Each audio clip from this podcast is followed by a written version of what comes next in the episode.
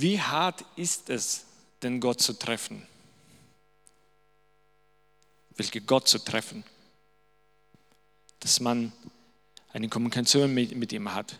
Dass ich weiß ganz genau, er schaut mich an. Und ich bin mit ihm in Kontakt. Wir können jetzt Austausch haben. Wie hart ist es denn? Wie aufwendig? Und Gott spricht darüber sehr offen und er zeigt sich und er will, dass wir wissen, wie er ist. Und er spricht sehr deutlich, wie kompliziert, wie umständlich dieser Weg für uns ist.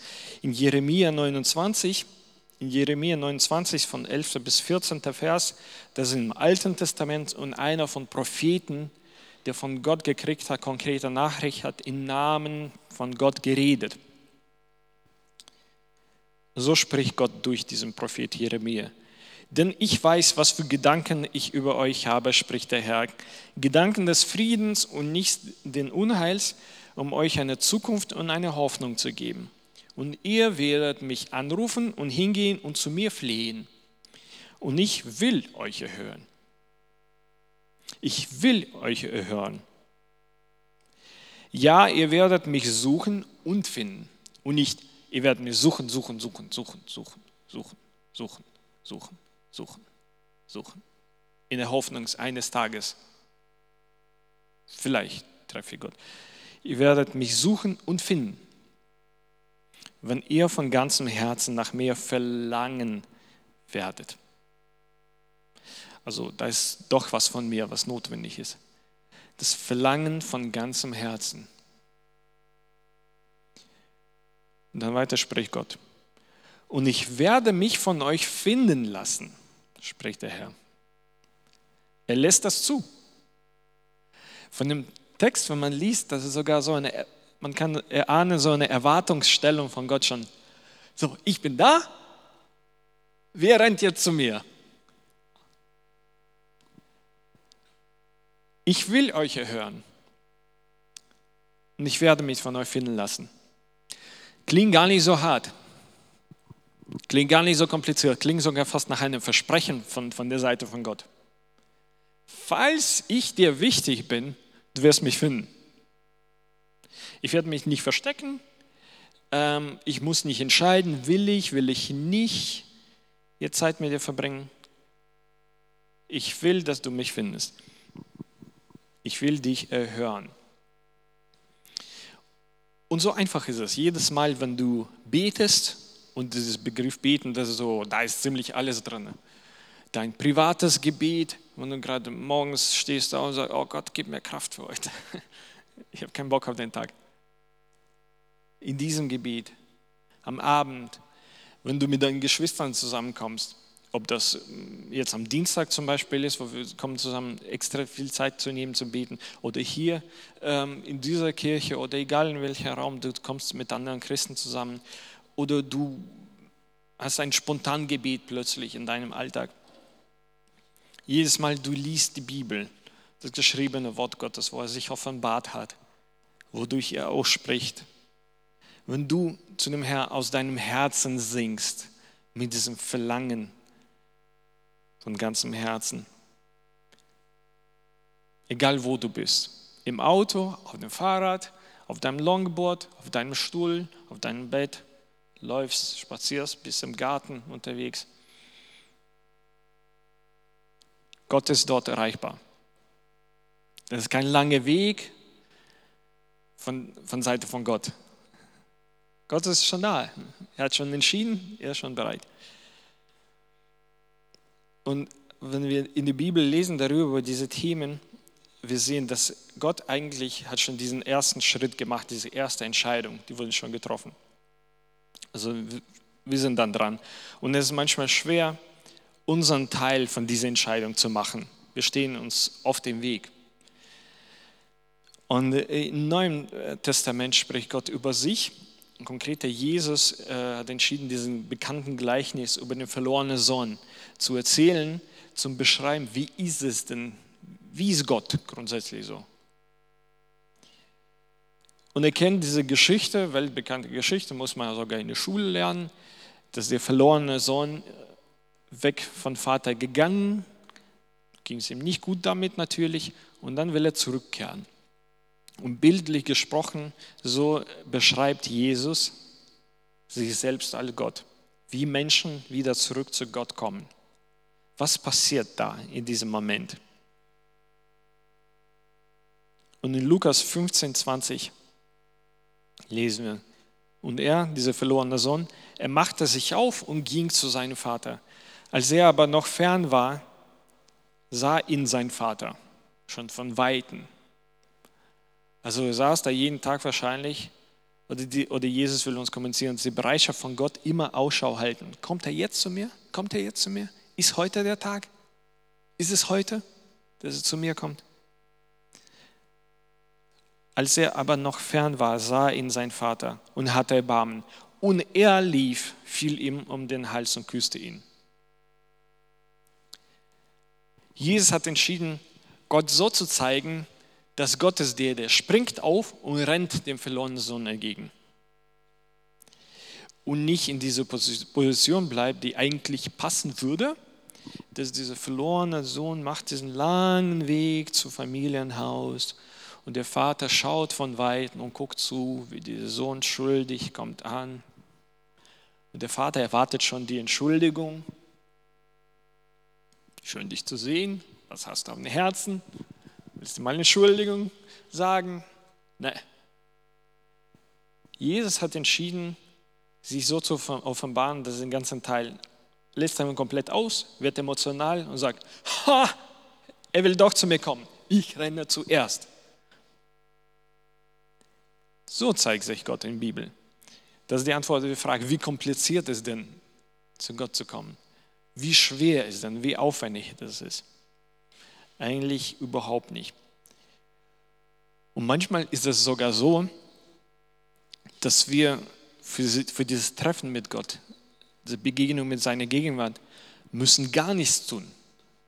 In diesem Fall, in diesem Gleichnis mit, mit verlorener Sohn, der verlorene Sohn musste noch zu dem Zeitpunkt kommen, wo er sagt, äh, ich brauche den Vater, ich kann nicht anders, doch ich kehre zurück. Aber manchmal ist es so, du musst das, sogar das nicht tun.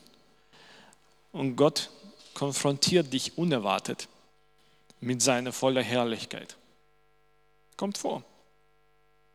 Da sind sehr viele Beispiele, die ich einfach so auf der Schnelle aufgeschrieben habe. Werde nicht zu jedem von denen eine Bibelstelle lesen. Ähm, wenn wir aber genau aus dieser Perspektive durch die Bibel gehen würden, würden wir das ständig sehen. Und wenn du über christliches Leben von dir selbst, dein Leben und auch Leben der Gemeinde irgendwie anschauen würdest, würdest du sehen, ach ja, stimmt. Kommt ständig vor, ununterbrochen.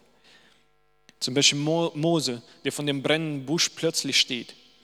War in der Mitte von seiner Arbeit, war ein Hirte und plötzlich sieht er einen brennenden Busch und aus dem Busch spricht der Herr. Mose hat dafür nichts gemacht. Gar nichts. Er hat das nicht eingeplant. Er wusste nicht, dass an dem, dem Tag trifft, trifft Gott äh, der Arbeit in dem Busch. Er hat sich gar nicht irgendwie super geistlich vorbereitet, extra schöne Klamotten ausgesucht, ähm, extra mit Frau an dem Abend davor nicht gestritten, weil ich treffe hier mit Gott. Er wusste nichts davon. Plötzlich steht er vor Gott. Und seine Reaktion auf, auf, auf diese Begegnung ist, in Ehrfurcht, in Ehrfurcht ähm, zieht er sogar Schuhe aus, weil er versteht, dieser Ort, wo das geschehen ist, wo das passiert, sogar das ist heilig.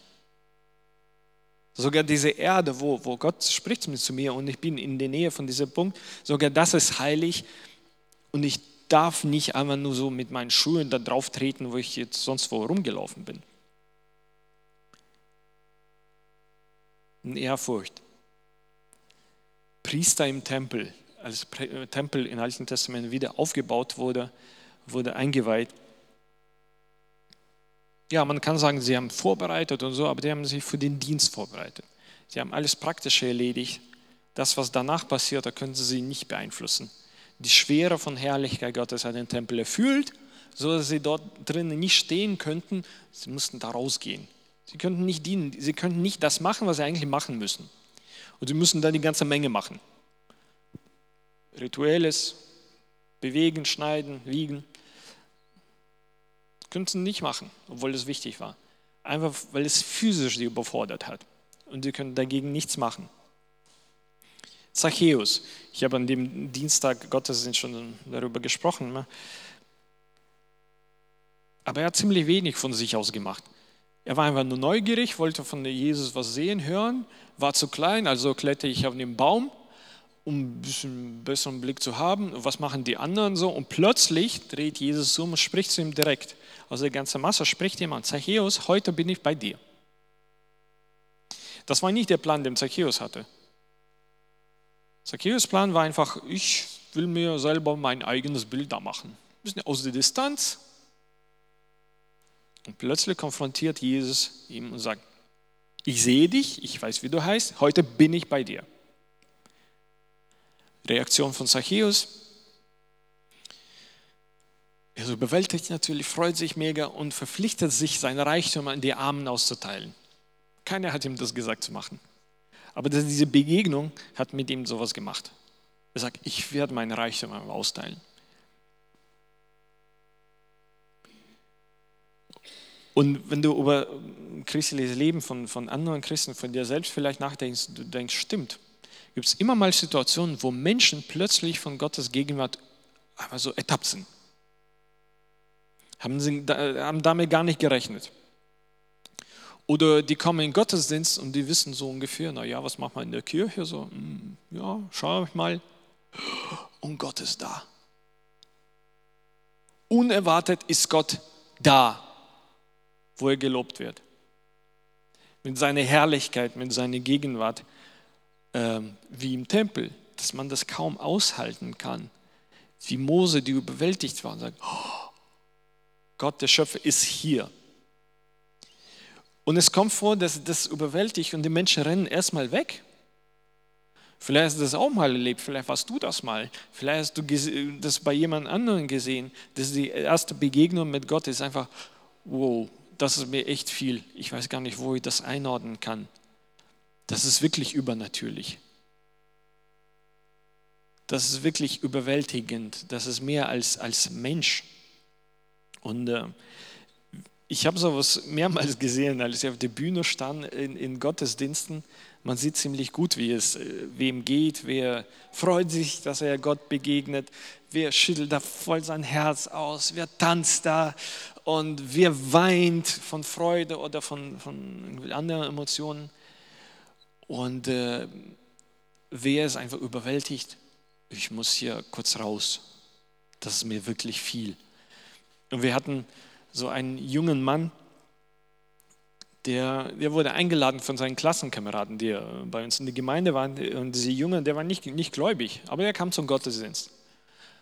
Und wir stehen da, singen unsere Lobpreislieder. Er steht da so. Und er rennt raus, raus aus der Kirche, komplett überwältigt. 20 Minuten später kommt er wieder zurück. Ähm, das war sein erster Tag in der Gemeinde und erst, das war irgendwann vor zehn Jahren vielleicht. Er ist immer noch in der Gemeinde, sehr aktiv drin, hat evangelistisches Herz, betet vor Leute mit Feuer und Flammen und alles. Aber seine erste Be mit, mit Gott, seine erste Begegnung mit Gottes Gegenwart war genauso. Kommt rein, er ist überwältigt davon, er muss rausrennen. Dann hat er erzählt, ihr habt gesungen und mich hat, hat einfach irgendwas überwältigt, so eine große Macht, die ich nicht kannte. Ich wusste nichts von Gott, von Glauben gar nicht. Ich, ich kannte das überhaupt nicht und ich habe verstanden, es gibt was Übernatürliches und das ist wahrscheinlich Gott. Und weil es so viel mehr ist als unser Alltag, unser Materielles, das kann überwältigen. Und er ist weggerannt, sagt er, dann steht er an der Straße, weggegangen von, von der Kirche und sagt, und dann sagt er zu sich selbst, wenn das wirklich gibt, dann ich brauche das, dann ohne das kann ich doch nicht leben. Und das war sein erster Tag in der Gemeinde. Der erstmal, er wurde to total überwältigt, sagt, nee, nee, nee, das ist mir zu viel. Und dann hat er verstanden, aber ohne diese Kraft in mein Leben, ohne die Gegenwart von dieser Schöpfer, kann ich nicht weiterleben. Und seit dem Tag ist er voll dabei. Voll dabei. Und sowas passiert viel öfter, als du denkst. Dass die erste Begegnung ist echt äh, zu viel. Das ist was ganz anderes als mein Alltag. Entscheidend ist natürlich, was danach passiert. Oder zu anderen Beispielen, die, die Jesus treffen, die seine Gegenwart treffen, die leben Gott, wie er ist. Die blutflüssige Frau. Sie hat gehört, dass Jesus ist in der Stadt. Sie hat das nicht organisiert. Wie hat sie auf das reagiert? Ich muss an ihm ran, ich muss ein bisschen eine kleine Ecke von, von, von seinen Klamotten anfassen und ich werde gesund. Das wird mich heilen. Sie hat diese Gelegenheit genutzt für eigenes Problem. Martha und Maria, die zwei berühmte Schwestern. Die Maria, äh, man sagt, dass sie die jüngere Schwester war, die Maria sitzt bei Füßen Jesu und hört Jesus einfach zu. Genießt die Zeit, hört zu. Martha ist voll, voll in Action bewirten, Geschirr muss hingestellt werden, Essen muss gekocht werden, Kartoffeln müssen geschält werden. Und Martha beschwert sich. Die erleben eigentlich das Gleiche. Jesus ist bei dir im Haus. Die Gegenwart Gottes bei dir im Haus, in deinem Haus. Nicht bei einem, in deinem Haus. Maria sitzt bei Füßen. Es ist so schön, es gibt nichts anderes Wichtigeres als das. Und Martha macht wichtige Sachen. Das ist alles notwendig, das ist alles lobenswert. Aber Martha beschwert sich, dass nur sie arbeitet. Das ist Marthas Antwort auf die Gegenwart Gottes. Sie beschwert sich, dass nur sie arbeitet. Warum kann Maria oder anderen auch nicht helfen? Und Jesus sagt, dass sie kümmert sich und sie macht sich Sorgen. Eigentlich dieses Wort, was Jesus sagt, ist abgelenkt. Er sagt, Martha, du bist abgelenkt von der wichtigsten Sache. Die ist durch den Dienst, den wichtigen Dienst, den er macht, die ist durch den Dienst abgelenkt von Gott, von der Gegenwart Gottes. Er ist bei dir heute in deinem Haus. Jesus hat nicht gesagt, es war schlecht, die Sachen zu machen oder wir essen heute nicht. Äh, nee. Problem war, dass sie sich beschwert hat, warum machen die nicht mit das, was ich mache? Abgelenkt durch den Dienst, durch die wichtigen praktischen Sachen.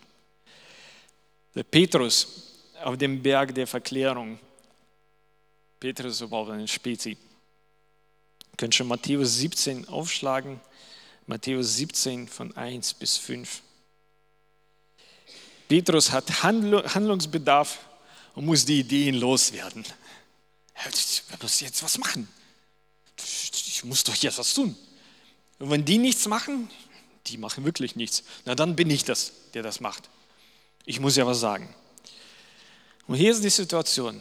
Nach sechs Tagen nahm Jesus den Petrus, Jakobus und dessen Bruder Johannes mit sich und führte sie beiseite auf einen Höhenberg. Und er wurde von ihnen verklärt, Jesus. Und sein Angesicht leuchtete wie, die Sonne und seine Kleider wurden weiß wie das Licht. Das ist ziemlich alles, was wir mit der Herrlichkeit Gottes verbinden. Die Herrlichkeit Gottes wurde den Jüngern offenbart. Und siehe, es erschien in Mose und Elia, die Propheten aus dem Alten Testament, die eigentlich schon längst tot waren. Die redeten mit ihm. So, die Situation ist äh, überwältigend. Jesus hat nie gesagt, was da sein wird. Jesus hat nie gesagt, kommt Jungs, wir gehen zu so einem Retreat auf einem heiligen Berg. Diesen, diesen, dies wird passieren, das wird euch diesen, diesen, dies tun und das wird so eine super Zeit sein. Gesagt, aber kommt mit, und plötzlich, die erleben Sachen, die keiner bis jetzt erlebt hat. Dass Jesus zeigt seine Herrlichkeit und die Propheten stehen da und reden mit Jesus. Wie geht man damit um? Petrus hat Handlungsbedarf. Man muss ja was machen mit dieser außergewöhnlichen Situation. Ich, ich koche innerlich. Ich, ich, weiß nicht, ich muss irgendwie verarbeiten, durch, durchmachen wahrscheinlich. Und so sagt er, da begann Petrus und sprach zu Jesus. Herr, es ist gut, dass wir hier sind. Wenn du willst, so lass uns hier drei Hütten bauen, dir eine und Mose eine und Elia eine. Ich denke, wie Outdoor-Typ. wir werden jetzt campen. Also er hat Vorstellungen, dass das wird hier in die Länge ziehen, scheinbar. Als er noch redete, siehe, da überschattete sie eine lichte Wolke und siehe, eine Stimme aus der Wolke sprach. Plötzlich. Dies ist mein geliebter Sohn, an dem ich wohlgefallen habe. Auf ihn sollte hören. Als Antwort, ähm, bestimmt Petrus jetzt, was gemacht wird? Aus seinem, ja, ich muss doch hier was machen, wir müssen hier was machen, wir können es nicht einfach nur so lassen, so eine unikale Situation, wir müssen da was machen. Und dann spricht Gott aus der Wolke. Auf Jesus sollte hören. In anderen Worten, Petrus, du bist jetzt nicht dran. Also in der gleichen Situation, Petrus sogar zweimal mit der Gegenwart Gottes, mit persönlicher Gottes konfrontiert. Erstmal das, was alle anderen erlebt haben und dann das zweite war die Ermahnung, weil er einfach dem Schiff irgendwie rudern wollte aus seiner Universität und wir müssen doch jetzt tun, Sachen, Sachen machen, wird besser sein. Weil ich was machen werde und dann wird es besser. Aber wie willst du die Gegenwart Gottes, die Herrlichkeit Gottes, äh, das, was er tut, übernatürlich ist, wie willst du durch dein Handeln noch besser machen? Wenn du irgendwelche Hütten baust, organisierst jetzt die Bleibe. Hm. Petrus musste was machen, unbedingt. Und die Ideen loswerden. Jesus, ich habe da eine Idee. Ich muss die unbedingt dir erzählen. Wenn ich dir diese paar Beispiele gelesen habe, findest du dich in diesen Beispielen? Ich glaube, jeder von uns findet es immer mal in, in diesen Beispielen. Mal so, mal so. Wir können auf eine Situation erinnern. Gott hat uns mit sich konfrontiert. Diese übernatürliche, omnipräsente Gott ist plötzlich vor mir. Was mache ich damit? Wie gehe ich damit um? Wie nehme ich das wahr? Wie reagiere ich dann an die Konfrontation mit der Herrlichkeit Gottes? Was ist meine Antwort? Was ist meine Aussage? Gibt es überhaupt Aussage? Sage ich überhaupt was? Und das ist die essentielle Frage, überhaupt der Grund für die ganze Predigt. Kann ich was damit anfangen? Kann ich was damit anfangen, wenn Gott mich plötzlich trifft? Wenn Gott zu mir konkret spricht? Wenn ich merke, oh, jetzt ist irgendwas anders. Jetzt ist sowas wie Herrlichkeit Gottes hier. Kann ich was damit anfangen? Oder ist das für mich sowas total Unbekanntes? Ich weiß gar nicht, was ich damit machen soll. Ob eine Antwort von mir jetzt verlangt wird? Muss ich jetzt eine richtige Antwort geben? Muss ich was sagen? Muss ich extra viel jetzt reden? Muss ich extra hochgestochene Sachen reden, die mega heilig klingen? Oder genieße einfach jeden von diesen Momenten. Und wenn ich die Frage, kannst du was damit anfangen? Du so, hu, je, dafür lebe ich alleine, die Momente von Gegenwart Gottes zu erleben. Ich schwimme da wie Fisch im Wasser. Ich habe so einen Vergleich gehört und das stimmt. Die Pinguinen, ne, die sind so wirklich so clumsy, ne? die bewegen sich irgendwie so. Und du denkst, was für ein Opfer. Der bewegt sich irgendwie, dann, dann fällt er um, so, bam, bam. Muss mal, mal Videos schauen, wie, wie Pinguine sich so auf die Erde bewegen. Irgendwie stolpert so und dann fällt er um, bam. Äh, so, das ist sein Leben. Und dann springt er ins Wasser.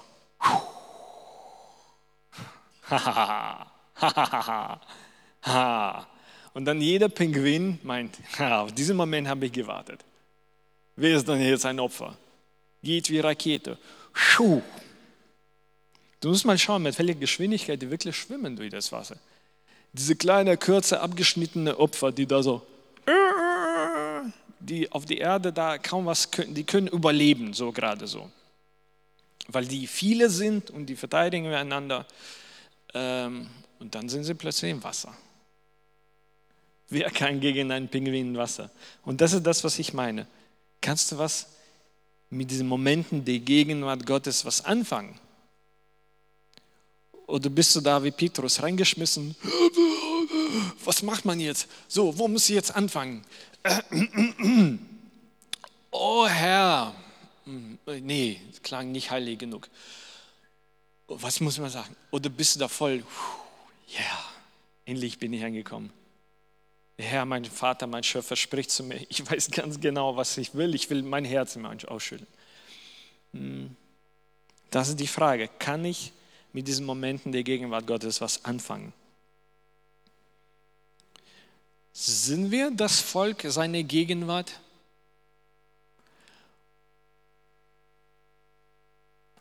Ist, sind wir das Volk, die Gemeinde das, und die Gegenwart Gottes, das das, was uns beschreibt? Wie wir unser Leben im Alltag leben, egal wohin wir gehen, unsere Arbeit, bei uns zu Hause, in unserem Garten, unsere Sportaktivitäten, als wir zusammenkommen als Leib Christi? Sind wir das, sind wir das Volk seiner Gegenwart oder sind wir nur das Volk, was von, was von seiner Gegenwart gehört hat und viele Geschichten erzählen kann? Da irgendwo gibt es einen Gott. Und ja, es kommt vor, dass er offenbart sich einigen Menschen auf eine übernatürliche Art und Weise. Es gibt, wir wissen das. Und so sind wir das Volk, die das erleben. Es gibt ein Bild in, in der Bibel, wenn wir reden von, von dieser Zeit, wo wir leben, unsere Bewegung, die Pfingstbewegung insgesamt, charismatische Bewegung, ähm, Leute haben das erlebt, dass der Heilige Geist ausgegossen wurde. Ähm, die Übernatürliche in der Gemeinde hat zugenommen. Und da haben Leute angefangen zu forschen in Bibel. Woher kommt denn das? Gibt es da irgendwie so Anzeichen? Und tatsächlich, es gibt sowas in Hesekiel 47,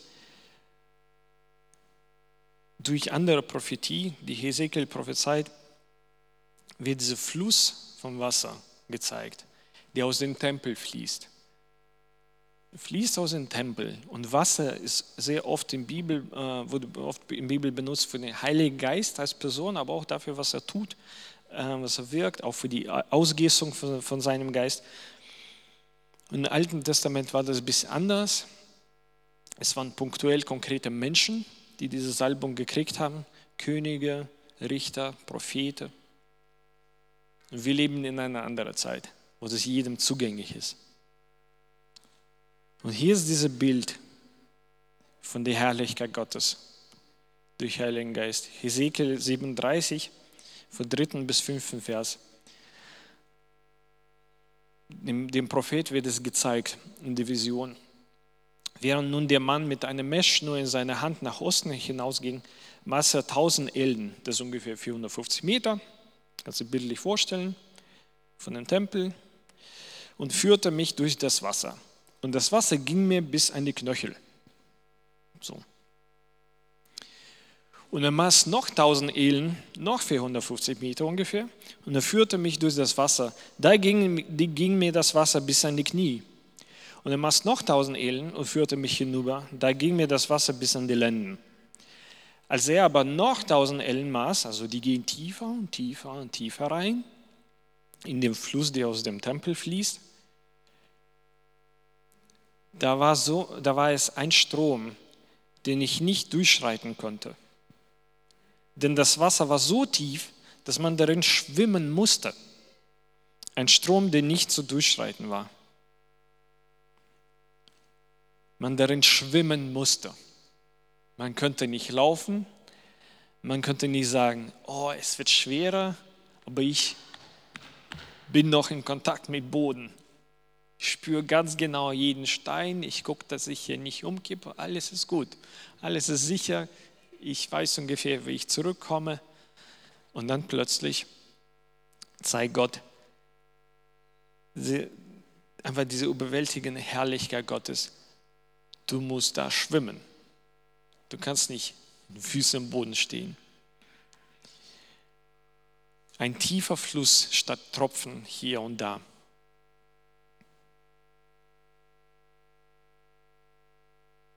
Und das ist das, was uns heute zugänglich ist. Es wird über unsere Zeit geredet hier, wo wir wohnen. Jedem ist zugänglich dieser Fluss, wo die Fühle da ist. Und als ich äh, mich vorbereitet habe, ich dachte, vielleicht das am, am besten, das, wie, was ich kommunizieren kann, kann ich mit diesem Bild zeigen. Und hier geht das ganz gut. Wir wohnen hier am Wasser äh, als wir im Schwarzwald waren auf dem Berg, da muss man irgendwie äh, erzählen sagen, als du im Urlaub warst, hast du schon See gesehen? So, ja, habe ich schon mal im Leben See gesehen.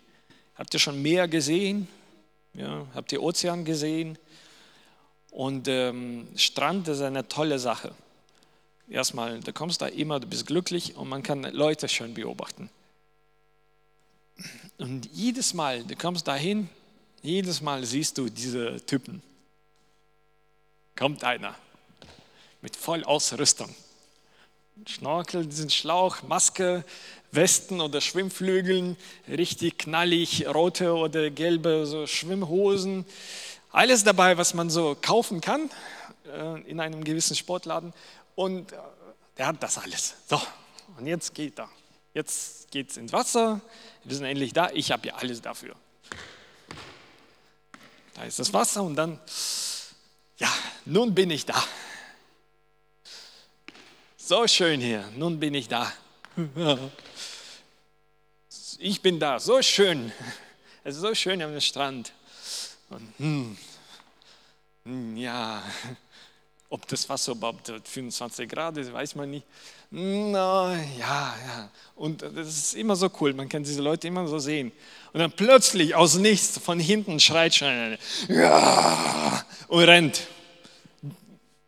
dadurch und schubst dem ersten fast schon in den Sand. Rennt dann dem Wasser, platsch ins Wasser rein. Und denkst, wow, was für Unterschiede. Einer ist irgendwie so, so schön hier und es wird so sein und so sein und falls was schief laufen soll, ich habe hier eine Pfeife und äh, jetzt die Flügel vielleicht ein bisschen nachpusten. Äh, ja, es wird so schön sein, wenn ich da mal lande im Wasser in drei Stunden, wenn wir schon nach Hause fahren müssen. Dann bin ich schon bis zum Knie, bis zur Lenden, das oh, vielleicht nächstes Jahr. Und dann gibt es immer diese Typen, die springen aus dem Auto raus, es fliegen Flipflops und T-Shirts und alle, die sind im Wasser. Und das sind die, die ersten, die dann rumplatschen und machen dich nass und die Nervigen. Ja? Die dann irgendwie, was, bist du, was ist denn mit dir los? Ich freue mich. Und das ist vielleicht das, womit ich das zeigen kann, was ich sagen will.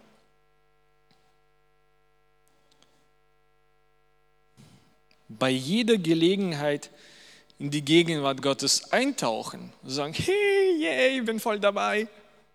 Zum Glück Gottes erreichbar. Oder immer auf dem Weg zu Gott sein. Der Weg zu Gott ist gut. Der Weg Richtung Gott ist gut.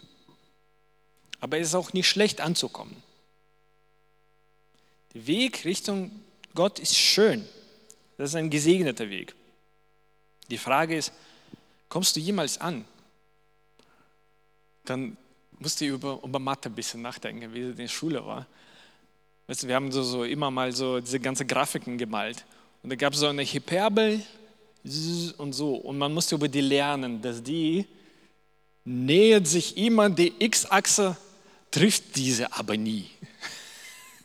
Kennst du noch in der Schule? Ja, die geht so zu dieser Achse, trifft, ja, der geht, ja, erstmal direkt und dann. Und je näher sie kommt, je mehr, die geht parallel zu dieser. Und in Theorie, irgendwo da in Unendlichkeit, gibt es einen Punkt, wo sie eventuell trifft oder fast trifft oder der Abstand wird näher und näher. Und manchmal sind wir so mit Gott. Wir tun alles dafür da, die ganze Ausrüstung ist da. Die ganzen Losungen sind da, alle christlichen Postern sind überall verklebt und wir haben richtige Podcasts gefunden und Playlisten und richtige Predigen gehört und auswendig Bibeltexte gelernt und, ähm, und Herz geprüft und ob, ob da irgendwie noch Sünde irgendwelche versteckt da drin ist und alles getan, alles gemacht und wir sind immer Richtung Gott. Richtung Gott. Und da ist dieser Moment der Begegnung mit Gott. Du und Gott. Und er schaut, an, schaut einander in die Augen. Oh Gott, ich möchte bei dir sein. Ein Tag in deinem Hof ist besser als, wie war das nochmal? Ja. Und du näherst dich irgendwie immer mal, immer mal näher, ja. Und im Lobpreis, du, du fängst dann schon mit Kopf zu wackeln, ja. ja das ist erste Stufe. Händen wedeln. Dann kommt es falls es schnelles ist und dann klatschen, wenn nicht, dann so, dann so. Ja, du hast irgendwie alles gemacht. Also immer, immer auf dem Weg, auf dem Weg, auf dem Weg zu Gott. Die Frage ist, kommst du immer an? Bist du eine Hyperbel, die nähert sich immer an der X-Achse, trifft aber die nie? Oder bist du absolut dieser hier, ha, Gottes Gegenwart. Platsch rein. Und das Ding ist, beides davon ist möglich. Du musst dafür nicht viel, viel tun. Was braucht man dafür? Du brauchst eigene, deine eigene persönliche Freude an der Person Gottes. Du musst wollen, so wie er will mit dir sein, du musst wollen mit ihm sein und nicht wollen mit dem Christentum sein, mit der Gemeinde, mit den Konzepten der Heiligkeit. Du brauchst eigene Freude an ihm als Person. Ich liebe meinen Jesus mit ganzem Herzen. So wie ganz am Anfang wir gelesen haben in Jeremia, wenn ihr von ganzem Herzen nach mir verlangen werdet, nach mir, ganzen Herzen nach mir verlangen werdet. Nicht nach, nach Gesetzen, Vorschriften, christlichen Trends. Was braucht man noch dafür, dass wir so einsteigen können in Gottes Gegenwart? Sich einlassen auf Unerwartetes können. Kannst du dich einlassen auf die ganze unerwartete Sachen, dass du weißt nie, was passieren wird? Wie in dem Bild aus Alten Testament im Fluss bist gelaufen, gelaufen, du verstehst, irgendwann muss ich meine Füße loslassen, ich muss anfangen schwimmen. Aber das, das ist so unklar. Ich weiß nie, was passieren wird. Kannst du das? Denn das Wasser war so tief, dass man darin schwimmen musste. Und das kann bedeuten, dass du steigst da ein in diese Tiefe von Gottes Gegenwart und du wirst genau die gleiche Ehrfurcht wie Mose erleben. Oder Tränen werden fließen. Oder du wirst Freude haben, die du nicht verstecken kannst. Und so weiter und so fort. Kann sein. Kannst du das zulassen, dass du weißt nicht, wie das sein wird? Aber du wirst mit dieser Person Gottes sein. Man braucht ein Verständnis, es geht immer um die Beziehung mit jemandem mit deinem Schöpfer eine Persönlichkeit. Und wenn du bist konfrontiert von Gott, erwartet oder unerwartet, du denkst, du hast was dafür getan oder plötzlich redet Gott mit dir, plötzlich du merkst, oh, diesem Gottesdienst irgendwas ist anders. Gott, ich spüre Gott so nah an mir. Rede mit ihm persönlich. Versuch nicht irgendwas Richtiges zu sagen. Irgendwas versuchen, Richtiges zu sagen, ist grundsätzlich in jeder Beziehung schlecht. Wenn du so ein bisschen nachdenkst, sagst, stimmt. Wenn du als Kind versuchst, den Eltern jetzt richtige Sachen zu sagen, oder wenn du als Ehemann, Ehefrau versuchst, deinem Partner richtige Sachen zu sagen, das ist schon, meistens läuft schon jetzt was schief. Hat schon irgendwie schlechte Gründe. Und du strengst dich an, so bloß jetzt nicht das Falsche sagen. Oder, oh, wo habe ich es Falsches gesagt? Rede mit Gott einmal persönlich, aus der Beziehung raus, die ihr habt. Ganz ehrlich, Und die Beziehung, die ihr habt, die bestimmt, was du sagst. Nicht, was muss man sagen, wenn Gottes Gegenwart da ist. Was muss man alles über Gott auflisten, was er nicht wusste, was er ist natürlich. Was willst du ihm aus der Beziehung sagen, die du hast? Egal in welchem Zustand diese Beziehung ist, aber eben aus dieser Beziehung raus. Und wir müssen uns erinnern, dass hinter diesem Wort, was wir so rumschmeißen, Gegenwart Gottes, die Herrlichkeit Gottes, dies und das, hinter diesem Wort steht jemand. Das ist dein Gott. Wir suchen nicht nach einer Sache. Wir suchen nicht nach einem Objekt. Wir suchen nicht nach einem Erlebnis, den wir Gegenwart Gottes nennen oder Herrlichkeit Gottes. Wir suchen Gott selbst. Und dann, als wir ihn getroffen haben, dann beschreiben wir, was war denn das? Und dann suchen wir alle möglichen schlaue Worte dafür. Einfach nur sein. Einfach nur sein wie Maria von seinen Füßen. Du musst nicht unbedingt etwas machen.